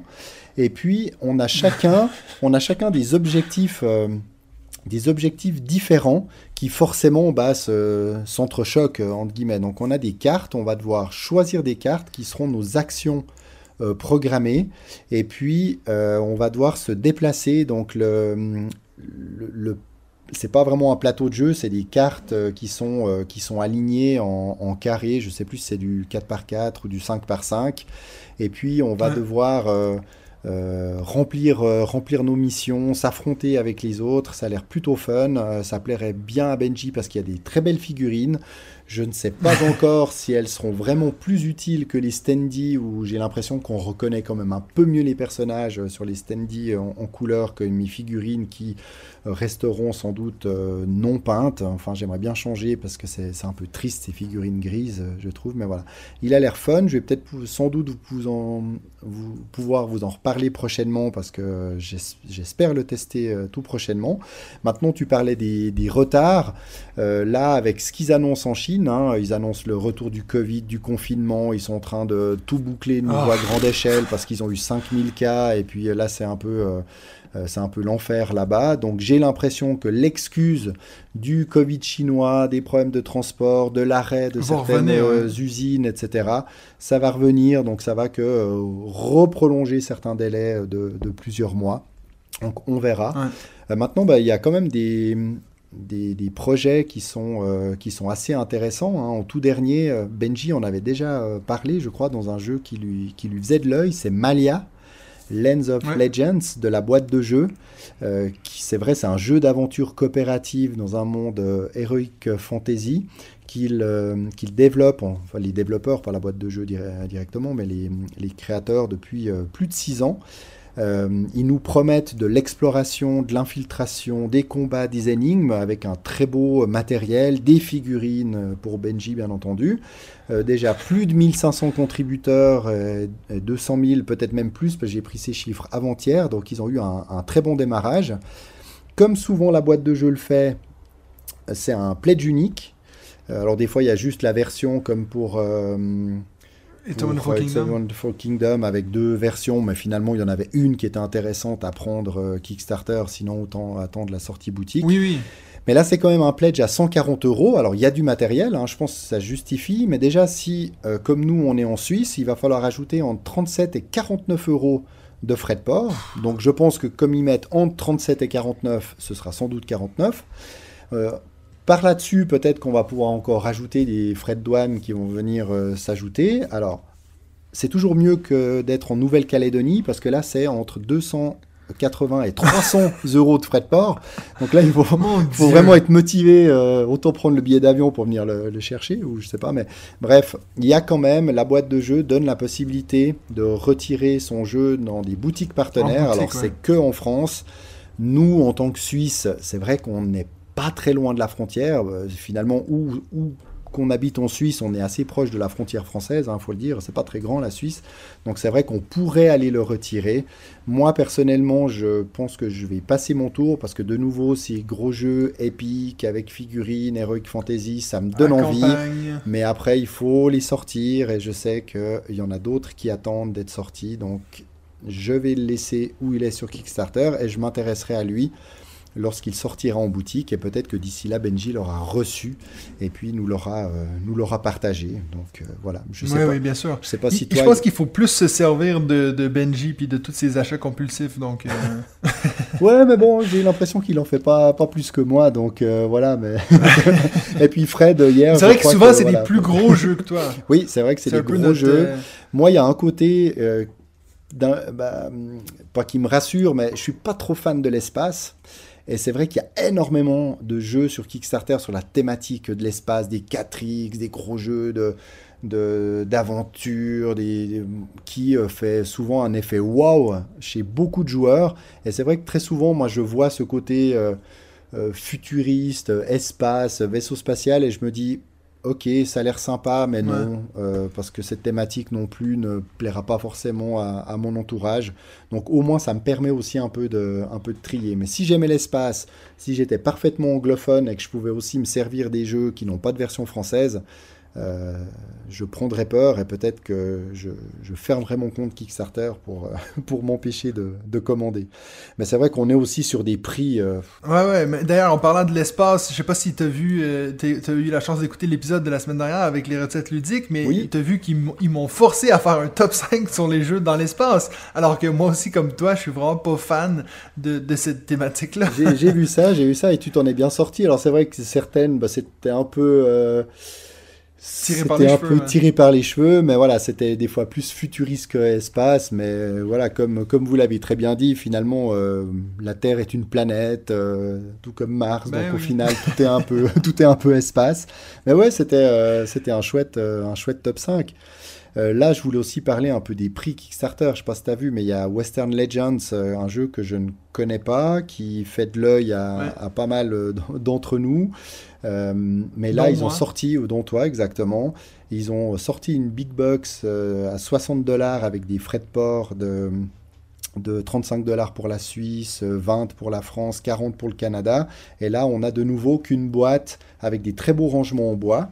Euh, mais si on n'a pas le jeu, eh bien, on peut toujours se tourner vers le all-in avec plein de boîtes pour 400 dollars plus coûte les frais de port. Donc, je pense qu'on en aura pour 500 au, au total euh, une fois qu'on aura, on aura tout payé. Et là, ça commence à faire quand même très cher. J'ai vu d'autres aussi campagnes sur GameFound où on est. euh, où, euh, alors, c'est les all-in, hein, mais bien sûr, on n'est pas obligé de les prendre. Et idéalement, il ne faudrait pas les prendre parce qu'on ne va jamais tout utiliser. Mais on arrive dans Ouais. les 400, 500 dollars. Euh, si on aime changer régulièrement de jeu comme nous, je crois qu'il faut qu'on évite ce type de, ce type de, folie et puis euh, qu'on reste, euh, voilà, qu'on qu'on reste dans des, des, plus petits achats, entre guillemets, on en achète déjà bien assez et on n'a pas besoin d'aller faire ces, ces all-in à plusieurs, euh, plusieurs centaines de, de francs, d'euros, de dollars. Donc voilà, moi en tout cas, je ne craquerai pas pour ce genre de, ce genre de gros pledge. C'est vrai que c'est le genre de réflexion que je me suis fait de, de plus en plus. J'en ai parlé hier avec Benji. C'est vrai que moi, je, je suis en train de me rendre compte que moi, j'ai- j'aime bien ces gros, gros jeux experts, mais c'est pas mon style de jeu préféré. C'est pas celui que je vais le plus facilement sortir. Je pense que moi, je me trouve vraiment dans un, un milieu qui aime les jeux initiés. Euh, puis tu vas voir des fois un peu moi. plus, mais, mais tu que- des jeux que je peux expliquer en 10 minutes. Moi, j'aime pas passer euh, 30 minutes à expliquer un jeu, ça m'intéresse pas, puis je vois que les gens, ils perdent des bouts, et puis c'est sûr qu'ils seront pas contents après une partie, ils en auront besoin de 2-3. Donc, si tu t'investis dans ce genre de processus-là, ça c'est autre chose. Mais c'est vrai que moi, la majorité des gens autour de moi sont moins fans de jeux que moi, ben, c'est normal. Mais donc, quand mes amis viennent ici, ils, savent qu'ils vont jouer à des jeux de société, mais ils ont pas envie, ils préfèrent en faire 3-4 tu vois, différents, avec des, mécaniques différentes, qui sont pas faciles, faciles, mais pas non plus des... Tu vois, c'est pour ça que j'ai beaucoup de peine à valider des jeux comme On Mars ou des choses comme ça. Je sais que Benji va pas être content que je parle en mal de On Mars, mais j'ai pas détesté mon, ex- mon expérience, hein, je me suis pas fait chier toute la partie, mais c'est vrai que je me dis, ça, si j'ai ce jeu-là, il va prendre la poussière, puis je vais jamais, jamais le sortir, à part quand Benji vient, mais après ça, on a tellement d'autres jeux à tester avec Benji qu'on va jamais refaire un jeu qu'on a déjà, tu sais. Donc c'est vrai que moi, je commence à me dire, il faut que je me calme sur les gros, gros jeux experts, quitte à ce que ben, les gens puissent pas me prendre au sérieux parce que j'ai pas assez de jeux experts, parce qu'apparemment, c'est ça qu'on a besoin de plus en plus. Mais euh, moi, je trouve que on joue à des jeux, pourquoi? Pour avoir des gens autour de la table qui sont pas nécessairement toujours des méga gamers. Puis c'est pour ça que je me dis, j'aime mieux le côté familial, plus initié, où il y a des certains jeux experts que tu peux expliquer vite fait, puis qui sont juste difficiles à masteriser. Mais je préfère me dire, on prend un jeu initié, qui est facile à expliquer, mais qui est dur à maîtriser. Voilà, tout à fait. Bah, moi, c'est pareil, euh, pareil que toi. J'ai pas du tout euh, l'occasion de réunir des joueurs experts euh, toutes les semaines pour, pour faire que, que des jeux de, de ce type-là. Il y a des chaînes, euh, il y a des sources d'informations qui sont spécialisées dans les jeux experts. Moi, je pense qu'on on- on peut euh, leur laisser, on peut en, jouer. hein. Si on a envie de jouer à des jeux experts, on joue à des jeux experts, on parle de jeux experts. Mais euh, il faut pas avoir honte de ne pas. C'est pas parce qu'on ne joue pas ou qu'on n'a pas de jeu expert qu'on ne peut pas être, euh, voilà, qu'on ne peut pas se considérer comme joueur de jeux de société. hein. Je pense que les jeux de société ils sont pour tout le monde. Il y a beaucoup aussi de gens qui nous écoutent bah, parce qu'on parle aussi de jeux, euh, de jeux plus accessibles, plus grand public. Et voilà, jouons aux jeux euh, qu'on a envie de jouer avec, euh, avec les bonnes personnes de notre, de notre entourage. Et c'est vrai que je préfère quand même passer du temps à jouer plutôt que du temps à toujours devoir me replonger dans les règles. On le fait déjà beaucoup, même avec des, même avec des plus petits jeux. hein. quand on les ressort une fois tous les six mois, bah, même s'il est facile, euh, il faut quand même s'y Ouais. replonger un, un peu. Mais au moins, si ça prend que cinq minutes et non pas une demi-journée, bah, euh, tant mieux.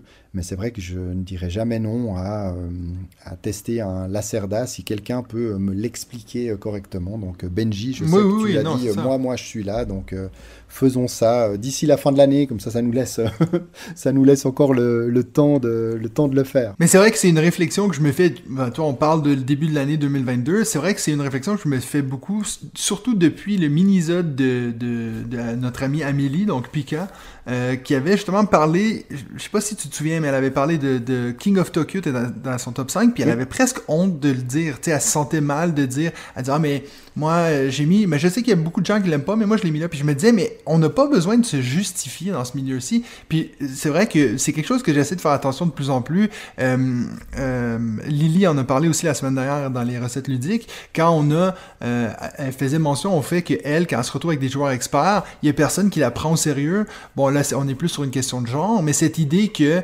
tu vois, dans les jeux experts, ben, c'est Ben qui va les expliquer parce que lui il connaît ça. Puis je trouve qu'il faut vraiment faire attention parce que pour moi, n'importe qui s'assoit autour de ma table, on va jouer un jeu. On va trouver quelque chose que tout le monde on- vois, si tout le monde me dit on sort un gros jeu expert, ça c'est autre chose.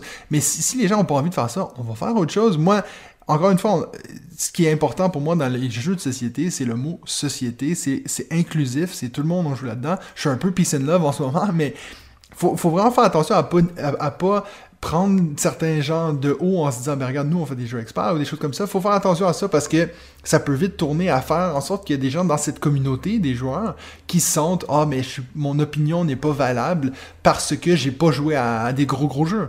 Donc je pense que ça c'est quelque chose, je, je vais vraiment essayer de faire plus attention hein, dans le futur. Pas que j'étais quelqu'un qui faisait ça euh, beaucoup, mais, mais je pense que c'est important de inclure le plus de gens possible parce que c'est un hobby qui est très inclusif. On veut avoir le plus de gens autour de notre table.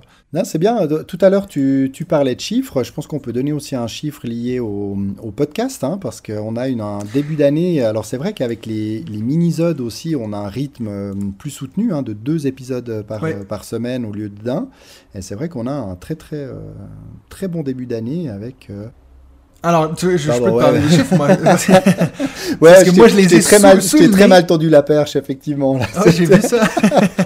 Mais en fait, euh, moi, moi, depuis le début, je, je compte tous nos statistiques euh, à la main, donc sur Excel, parce qu'en fait, pour ceux qui savent pas comment ça fonctionne, toutes ces choses-là, c'est que moi, je, poste le, podcast à chaque semaine sur YouTube et sur euh, Aosha, qui, diffuse sur toutes les, Spotify ou, autres. Donc, ça veut dire que moi, il faut que je prenne les, les sources depuis deux places différentes. Et puis, sur Aosha, c'est très simple parce que ça va te dire le nombre total d'écoutes pour euh, tout le podcast.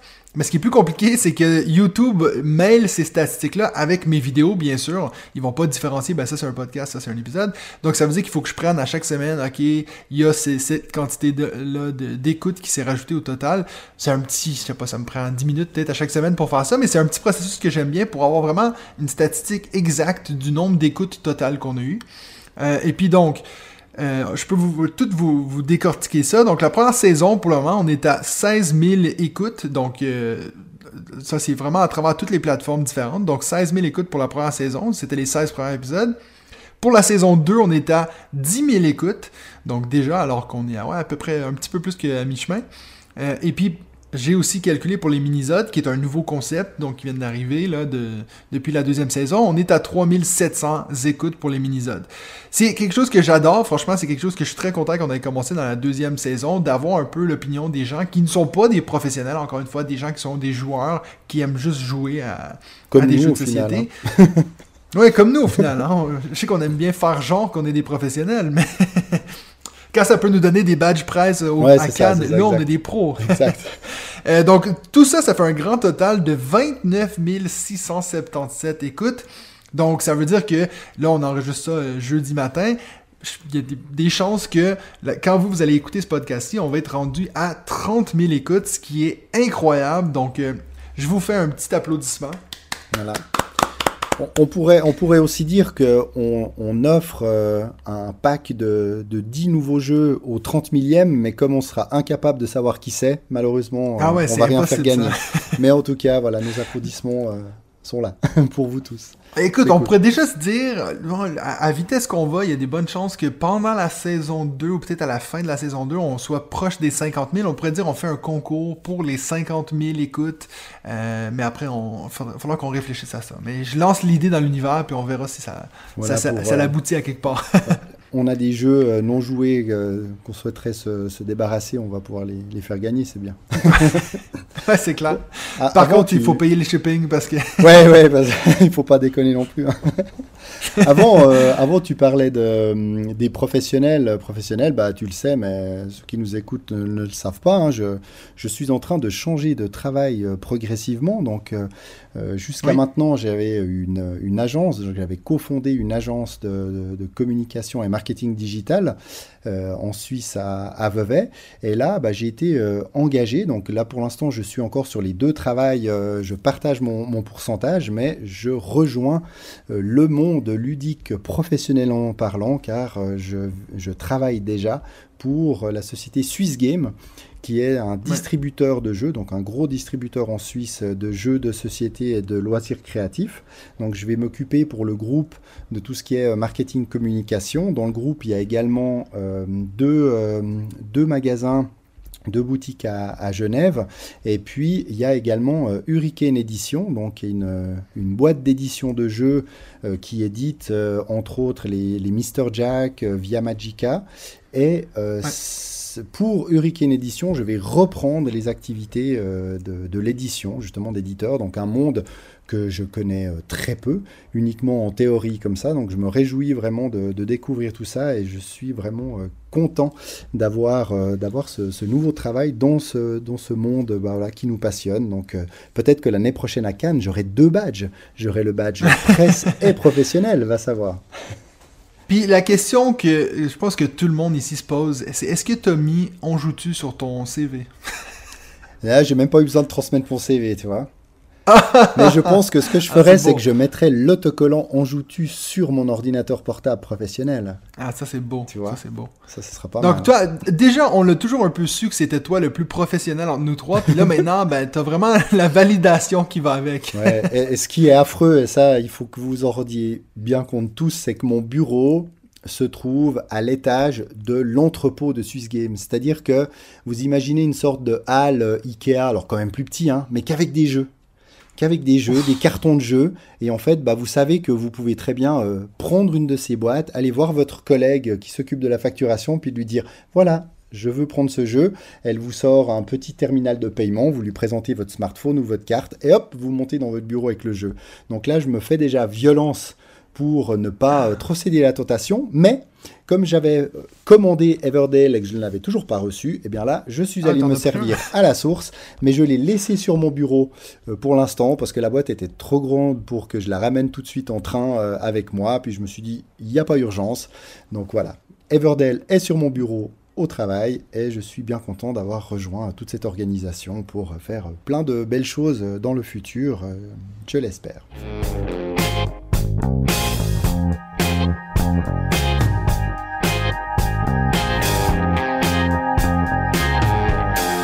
Donc maintenant, on va passer au troisième segment qui est notre top 5 parce que là, ça fait presque déjà une heure qu'on parle. Euh, je pensais pas que ça allait être si long, mais on va, on va Ça attaquer fait le une top heure, ça 5. fait plus d'une heure, oui, oui.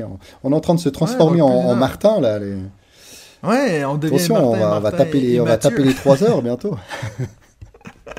Euh, donc pour le top 5, on s'était dit on veut mettre les top 5 jeux qu'on a découverts depuis le début de l'année. Ça veut pas nécessairement dire que c'est des nouveaux jeux, ils sont peut-être juste nouveaux pour nous. Euh, je pense que c'est un top 5 qui va aller assez rapidement parce qu'en plus je pense qu'on aura beaucoup de doublons. Euh, forcément les jeux qu'on aura testés à Cannes. Je voulais juste commencer avec une mini mention honorable. Je sais Ah, qu'on fait pas ça d'habitude, mais c'est un jeu qui est pas... t- Tu sais, moi qui, qui pensais inventer un nouveau concept, puis toi tu l'avais déjà. Mais toi, t'en as Non, mais je voulais juste trois. Alors, mais alors, peut-être garde-les pour la fin, toi, alors, parce que peut-être que moi je vais en parler dans le dans mon top 5. Mais la mention honorable, c'était le prototype qu'on a testé euh, chez Sébastien Pochon parce qu'il ben, n'y a pas de nom, puis il n'existe pas encore pour de vrai ce jeu-là, donc c'est pour ça que je l'ai pas mis dans mon top 5. Mais j'avais trouvé ça vraiment cool le concept de un flip and write qui est coopératif. C'est la première fois de ma vie où je regardais ce que les autres faisaient. donc euh, on va vous tenir au courant le jour où on saura le, nom de ce jeu-là. Il nous en dira peut-être un petit peu plus euh, dans, dans, deux semaines. Oui. En tout cas, on lui posera la question. Donc tu veux, tu veux faire maintenant tes mentions honorables ou on les garde après? Je vais, Écoute, je vais en faire, je vais en sélectionner une. Euh, c'est Meeple Circus parce que c'est un jeu euh, très familial qui était dans ma boîte, euh, ma boîte mystère, Matago à, Cannes. Et pour l'instant, j'en ai fait qu'une seule partie avec mes filles et mon épouse, mais franchement, on a beaucoup rigolé. Donc, c'est sur la thématique du cirque. C'est un jeu où on va devoir récupérer, des, récupérer du, du matériel pour euh, recréer des, scènes de cirque, donc euh, avec de l'équilibre. Il y a une des musiques d'ambiance dans une application mobile. Vraiment, c'est un, un, jeu très très sympa. Je me réjouis d'y rejouer. Euh, voilà, on essaye d'empiler des trucs, ça tombe, ça marche pas, on s'énerve, on tape dans les mains parce que si on tape dans les mains, on chaque pause, on marque des points en plus. Voilà, il y, y a, quelque chose de vraiment sympathique. ils ont sorti aussi Tiny Acrobats, qui est une sorte de suite à voir qui a, qui a gommé certaines peut-être lourdeur de, de Meeple Circus. Mais voilà, je pense que j'aurai l'occasion de vous en reparler, mais très très très sympa, euh, un très bon jeu. Je n'ai quand même pas mis dans le top 5, mais voilà, une mention plus qu'honorable pour euh, Meeple Circus. Ah, mais c'est cool, parce qu'en plus, c'était un peu la boîte qui t'ont lancé dans le... que tu pensais que ça allait être un jeu Non, alors c'était plutôt, c'était plutôt, c'était plutôt l'autre. qui s'appelle, qui s'appelle, qui s'appelle Fabulantica qui me semblait un petit peu. Alors là, c'est beaucoup plus jeune, euh, mais c'est un jeu un peu de, mémoire, euh, mais qui est pas mal aussi avec, euh, mes filles. J'en ai fait plusieurs parties. Par contre, je n'ai pas encore testé Beyond the Sun, je l'avoue. je tâcherai de le faire prochainement, je le promets. Mon numéro 5 à moi, c'est un jeu que j'ai découvert avec le professeur Board Game quand j'étais là. c'est drôle parce que moi, je dis, je dis souvent quand j'étais là à Noël, mais ça s'est avéré que c'était le 2 ou le 3 janvier, donc ça tombe en 2022. C'est le jeu qui s'appelle Newton. Donc, euh, mhm. c'est un. C'est un jeu aussi assez. Euh, ouais, avec la pomme qui est pas, pas récent, je pense. Ça doit être déjà 2-3 ans, je pense, qui est sorti ce jeu-là. Très bien euh, jeu. C'est un jeu. C'est un, ouais, c'est, c'est un, vieux, vieux jeu arriéré avec de la poussière dessus. Euh, donc c'est un jeu de, ouais, un peu de placement d'ouvriers où on va avoir des différentes places pour faire euh, des points, de, ben, bien sûr de différentes façons. C'est un jeu qu'on a joué à deux, qui tournait très bien à deux, euh, puis que j'ai depuis sur ma wishlist. Il faudrait que je vois si j'arrive à le retrouver ailleurs, mais c'est un, autre de ces jeux comme, comment il s'appelle, Grand Austria Hotel, que j'avais testé avec lui, puis que j'arrive plus à trouver quoi. Donc je vais ils sont sur ma wishlist. Si, vous êtes en Suisse puis que vous vendez soit Newton ou Grand Austria Hotel, faites-moi signe. Alors je vois que pour euh, Newton, il y a une édition 2022 là qui, qui est annoncée, qui est peut-être sortie, je sais pas, moi je l'ai pas vue, mais qui, qui inclut directement l'extension parce que ce jeu a une ah. extension, donc euh, à voir. Alors oui, peut-être qu'ils ont encore retravaillé certains éléments, je sais pas, mais voilà. Euh, en tout cas, peut-être qu'il est dans tes bureaux même. Sur MyLudo, je vois Newton édition 2022. Euh, je, ça dépend chez qui crie à nos créations. Je sais pas qui distribue ça en Suisse. je t'avoue que je ne suis pas certain qu'il qu'il soit chez, chez ah, malheureusement. Ton numéro 5 mon numéro 5, alors moi c'est vrai que mon top 5 il est très canne malheureusement, mais je ne pouvais pas trop faire autrement. Je l'ai mis en cinquième, mais j'aurais pu le mettre plus haut, c'est Cascadia. Cascadia, je l'ai mis en cinquième parce que on en a fait une partie. Tu me diras, c'est pas c'est pas le seul, euh, mais j'ai beaucoup aimé. Pour moi, c'est un fort potentiel de jeu que je vais pouvoir ressortir souvent avec euh, mes, joueurs, euh, les joueurs habituels. Euh, voilà, notre partie à deux euh, fut fun, où on a dû se départager, euh, on a fini à égalité, on a dû regarder dans les règles comment on pouvait se départager là, donc c'était très serré. pose de tuiles, combinaison sur la thématique nature, animaux, donc voilà, on se tire pas dessus, on n'est pas dans le futur. un joli matériel, j'ai beaucoup aimé Cascadia et je pense que je vais, je vais l'acheter. Il est chez Lucky Duck et puis l'auteur est Randy Flynn, voilà. Ouais, Ouais, ouais. C'est un que j'ai fait mettre de côté euh, chez les 400 coups. Euh, donc il y a des bonnes choses que je vais l'acheter bientôt. Puis il y a peut-être des bonnes choses que je vais en reparler dans pas long. ah, bah voilà.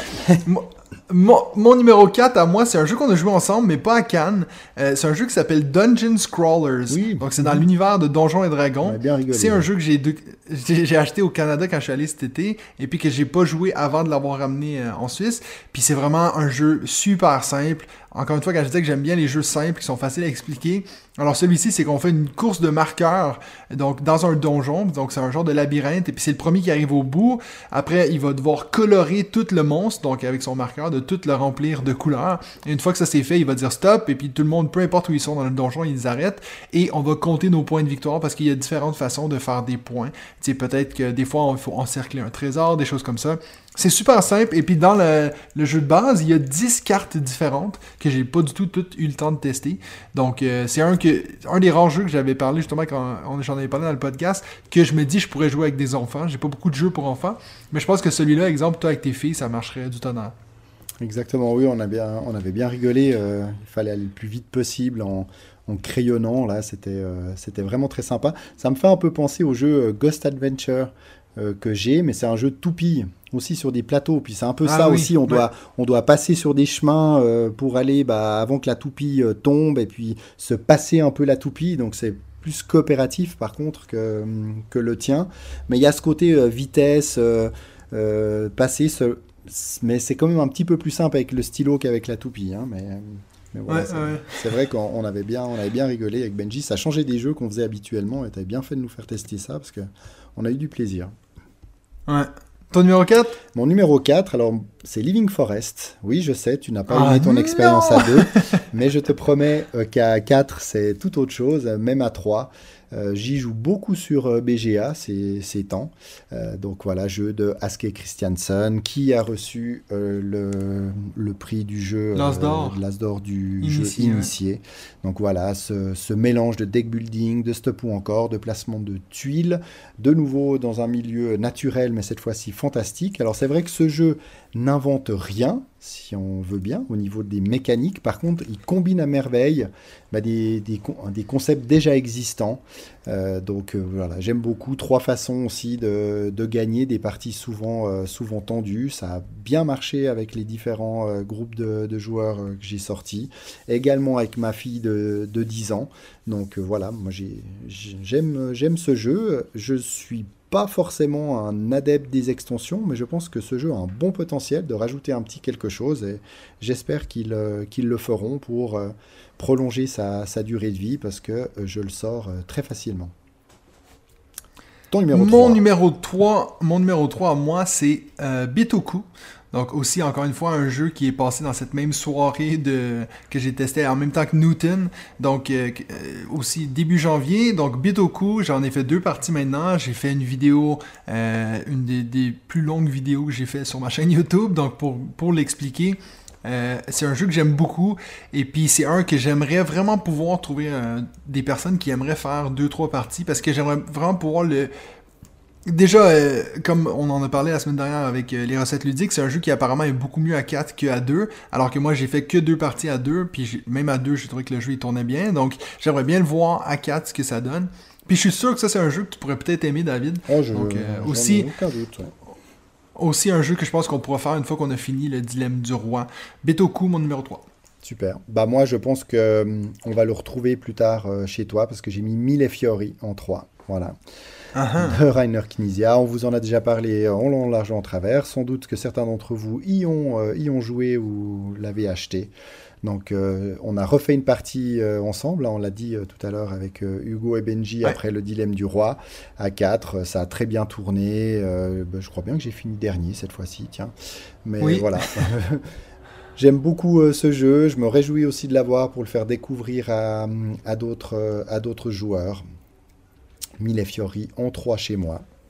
Ton numéro Ouais. 2. Numéro 2, alors moi j'ai Cascadia en 2. Euh, c'est vraiment un jeu. Ça faisait longtemps que j'avais pas eu un déclic comme ça pour un jeu de, de pose de tuiles. Euh, je pense que ça a été ça un peu mon highlight de, de Cannes, c'est les jeux de pose de tuiles, comme tu le découvriras avec mon numéro 1. Ah oui Ouais, Donc, ton numéro jeu. 2 Alors mon numéro 2, bah, c'est Gutenberg, hein, qu'on a aussi euh, testé là-bas. Et moi, je l'ai mis en, je l'ai mis en deux parce que là, la, la thématique est très très bien représentée. Ça m'a tout de suite fait penser à, à viticulture. Voilà, euh, tout est logique.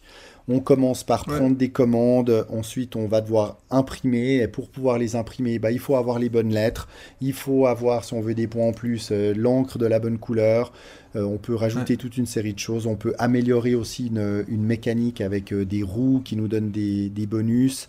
Euh, et puis par rapport par contre à un viticulture où on n'est que dans du placement euh, d'ouvriers, là on a des enchères cachées pour pouvoir essayer d'avoir une priorité de, de prise de- sur, nos, sur nos adversaires. Donc euh, une très belle partie à deux. Et celui-là aussi, je me réjouis de, de le tester à plus, histoire que cette partie enchère soit peut-être un petit peu plus euh, tendue euh, qu'à deux, ouais. même si le plateau est différent. hein, il y aura plus d'éléments aussi, donc plus de choix. Mais voilà, si on aime viticulture, je pense qu'on aimera Gutenberg le, matériel aussi est, top. Et ça n'était pas. Au début, on s'est dit tiens, est-ce que c'est une édition de luxe parce qu'il y a les lettres en bois, etc., comme euh, des lettres d'imprimerie à l'ancienne. Et non, euh, c'est bien pour, euh, pour toutes, euh, toutes les éditions. Alors, je vais nommer les auteurs aussi. Alors, pas facile, hein. Katarzyna Ciok et Wojciech Wisniewski. Donc, à part Rainer Knizia, euh, tous les autres, c'est un peu des, c'est un peu des premiers jeux, ou presque. Hein, Link Forest aussi. Ouais. Donc, vraiment des, des très beaux premiers jeux pour beaucoup, beaucoup de ces, euh, ces jeunes auteurs, entre guillemets. Euh, moi, Gutenberg, j'hésitais à le mettre en 5, mais je me dis, vu que j'étais sûr que tu allais en parler, dit, je vais prendre plutôt Newton. Mais oui, un excellent jeu euh, que j'ai hâte. Il y a Atalia qui m'en- qui m'envoie en ce moment une boîte par l'intermédiaire de toi. Oui, alors on Mais, va- on va donc, je vais pouvoir en faire une vidéo. La trouver, exactement. Bon, mon numéro 1, aucune surprise, je pense, ben, c'est Mille Fiori. Euh, c'est vraiment mon jeu préféré depuis le début de cette année. Euh, comme je disais, ça, rentre exactement dans mon sweet spot de tu l'expliques en 10 minutes. Si tu l'expliques comme il faut en 10 minutes, tout le monde a compris. Et puis une partie, ça peut max durer une heure, pas plus, même si tu joues à 4. Euh, et puis il y a tellement de rebondissements. Il n'y a, jamais un moment où tu dis Ah, mais c'est clairement cette personne-là qui va gagner. Euh, même si on fait des fois 50 points par tour, comme la dernière partie, on a fini à deux points de différence, tu vois, alors qu'on était à 217 points, 215, 213. Bon, toi, t'étais à genre 150, mais. Oui, là, j'ai, moi, j'ai senti se assez vite que j'allais pas remonter. euh, Ça, ça jouait pas comme. Donc ouais, non, j'aime beaucoup ce jeu. C'est vrai que j'ai vu beaucoup de critiques en ligne qui disaient qu'à deux, c'est un peu moins intéressant parce que t'as beaucoup trop de place sur le plateau. Puis c'est vrai que j'ai un peu ressenti ça quand j'ai fait une partie avec Nadia, mais c'est un, un jeu que j'adore. Euh, puis j'ai aucun problème à y jouer toujours à 4, ça, ça me convient. Ton numéro 1 alors, David? Mon numéro 1, bah, tu, qu'est-ce que tu, crois? On l'a, fait à Cannes. Hein. Je, t'ai, mis une belle secouée. Tu vas peut-être être étonné que je l'ai mis en 1, mais. Un deck building. Ah, ah, je- oui, oui, oui, je vois, je vois, je vois. C'est euh, La- Vallée, Vallée des Marchands. La vallée des marchands, exactement. Je l'ai mis en 1 Ouais. parce que c'est vraiment celui euh, que j'ai vraiment envie de rejouer là maintenant tout de suite. Parce que je pense qu'on on a fait une partie un peu euh, découverte où on a été euh, assez sage. Mais c'est vrai que j'ai trouvé qu'il a très très bien tourné, même, euh, même à deux joueurs. Beaucoup d'interactions, ce qui peut être assez rare aussi dans les deck building où des fois on fait un peu notre, euh, notre deck de notre, de côté. notre côté, ouais. Euh, là, voilà, beaucoup d'interactions. Ce qui est aussi intéressant, c'est que ce jeu, bah, il y a trois standalone plus une extension, et toutes ces, tous ces standalone, bah, c'est quatre peuples d'animaux qui ont tous des compétences différentes, et tous ces peuples, en fait, bah, peuvent être mixés euh, les uns contre, les ouais. autres. Donc euh, voilà, le, le concept, euh, le concept est fun. J'adore le deck building et c'est vrai que celui-ci m'intéresse beaucoup. En plus, les, les cartes, c'était c'était euh, c'était joli. On est dans quelque chose voilà, de nouveau avec des, des animaux. Donc je pense qu'il peut avoir une belle durée de vie par, par chez Ouais. moi. Donc de Samy Laxo chez Bragellon ou Bragellon Games. Voilà. Ouais, ça, c'en est un qui est. Moi, j'ai pas autant aimé ma partie que toi. Euh, c'est peut-être aussi parce que je me suis fait malmener. Mais je pense que j'aime tellement l'idée derrière ce jeu, cette idée qu'on peut mix-matcher tout ça. J'adore ça. Le, le visuel m'a pas du tout accroché. Euh, même si oui, il y a des animaux, puis souvent ça, ça m'attire. Mais il faudrait vraiment que, si tu l'achètes, franchement, il faudrait que tu l'amènes une fois, puis qu'on refasse une partie. Comme ça, je peux vraiment me faire euh, une idée. Mais pour le moment, c'est pas vendu d'avance avec moi. Donc, c'est pas gagné d'avance, pardon. Mais je Euh, pense donc que voilà. je pense qu'à 3 ou 4, ça peut être aussi euh, vraiment, euh, vraiment sympa parce qu'on ouais. tapera pas toujours sur le, sur le même. hein. Sur la même personne. On ouais. piquera pas toujours les Euh, ben, je vais en profiter. Je vais en profiter pour lancer la question de la semaine qui est quelle est votre découverte ludique de ce premier trimestre 2022 Donc euh, écrivez-nous ça bien sûr, soit dans les commentaires, dans les commentaires de la vidéo, sur euh, Facebook ou euh, à jouton at gmail.com.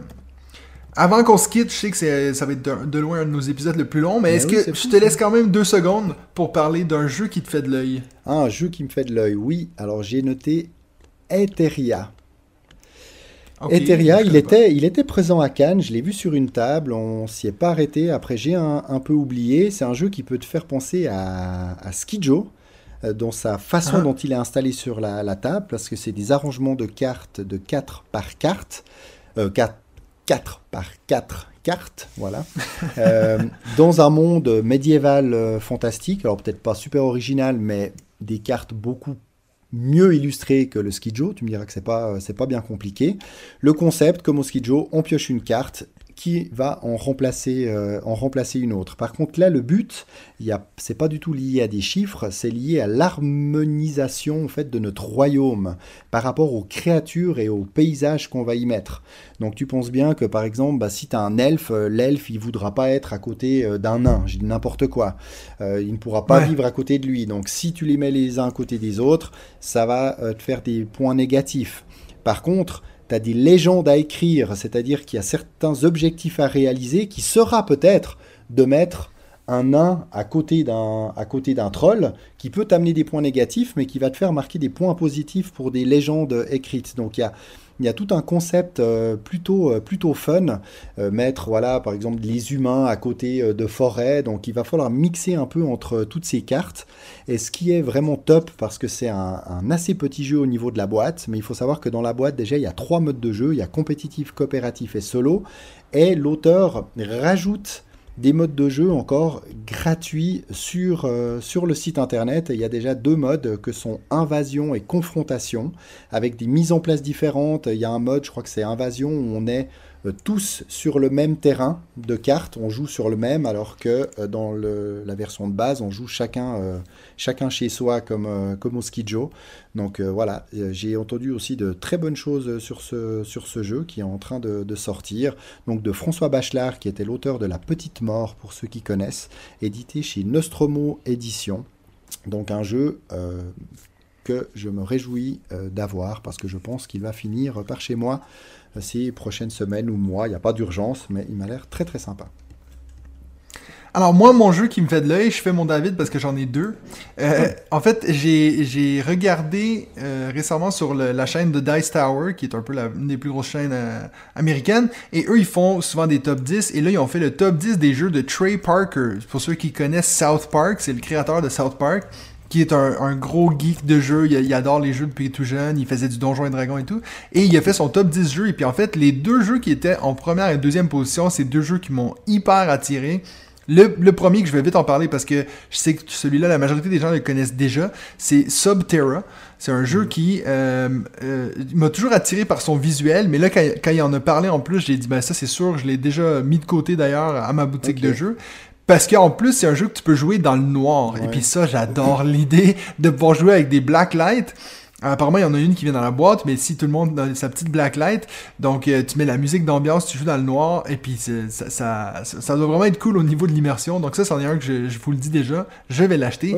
Bah, Et puis le deuxième- euh, ouais, je me réjouis d'avoir tes retours. C'est vrai que ce côté jouer dans le noir, moi je l'ai vu un peu comme un concept marketing, mais finalement les gens achètent un peu pour ça, mais ne le font pas. Donc euh, je serais curieux Ouais. de savoir si tu, si tu vas le faire et si ça apporte quelque chose. Et puis le deuxième, donc celui que je voulais vraiment vous parler, et puis la raison pourquoi je, vais en- je, je voulais en parler, c'est que je veux un peu lancer le message dans l'univers que si quelqu'un veut le commander depuis les États-Unis et puis me l'amener, je serais très content parce que c'est un jeu qui se trouve pas ici, c'est son numéro un jeu ever, c'est un jeu qui s'appelle Summit. Euh, donc, il y a eu plusieurs jeux qui ont eu ce nom-là. Donc, c'est un qui s'appelle Summit The Board Game qui est sorti assez récemment. Donc, je vous explique le principe puis je vous explique pourquoi je trouve que ça a l'air cool. C'est un jeu où il faut monter en haut d'une montagne et redescendre et puis d'être encore en vie. C'est tout. C'est un jeu qui est coopératif, qui peut être compétitif, mais il disait que c'est super stupide le mode compétitif, puis il aurait préféré que ça soit que coopératif. Ce qui est intéressant avec ce jeu-là, c'est un genre, de placement de tuiles parce qu'on va placer les sections de la montagne pour pouvoir monter. Il y aura des éléments qui vont faire que notre montée va être difficile, fa- facile ou autre. La raison pourquoi ça, ça a l'air super intéressant ce jeu-là, c'est que la grosse décision de la partie, en fait, on l'a fait avant de jouer. À place de attendre à la fin et puis dire est-ce qu'on fait plutôt ceci ou cela, c'est en tout début de partie, il faut se dire combien de nourriture on prend, combien d'oxygène on prend pour notre montée et notre ascension. Et puis, ben, plus on va prendre des choses, plus notre montée va être difficile parce qu'on aura plus de poids sur le dos et tout. Et puis, donc, il racontait des histoires de. Il y a des moments où, à la fin, il restait que deux personnes en haut de la montagne, puis il y en a un qui a dit à l'autre Non, mais écoute, toi, prends la nourriture, je te la donne, puis toi, si t'arrives, sauve-toi, toi, tu peux aller en- arriver en bas de la montagne, puis là, l'autre personne, tu vas Non, non, à deux, on arrive ensemble, tu un peu d'avoir ce côté, euh, vraiment comme si ta vie en dépendait. Bref, quand il a parlé de ce jeu-là, je me suis dit, ça, automatiquement, je l'ai mis dans ma wishlist. C'est donc Summit the Board Game, un jeu où il faut prendre une grosse décision avant même que la partie commence. Je trouvais que c'était un, un principe vraiment intéressant.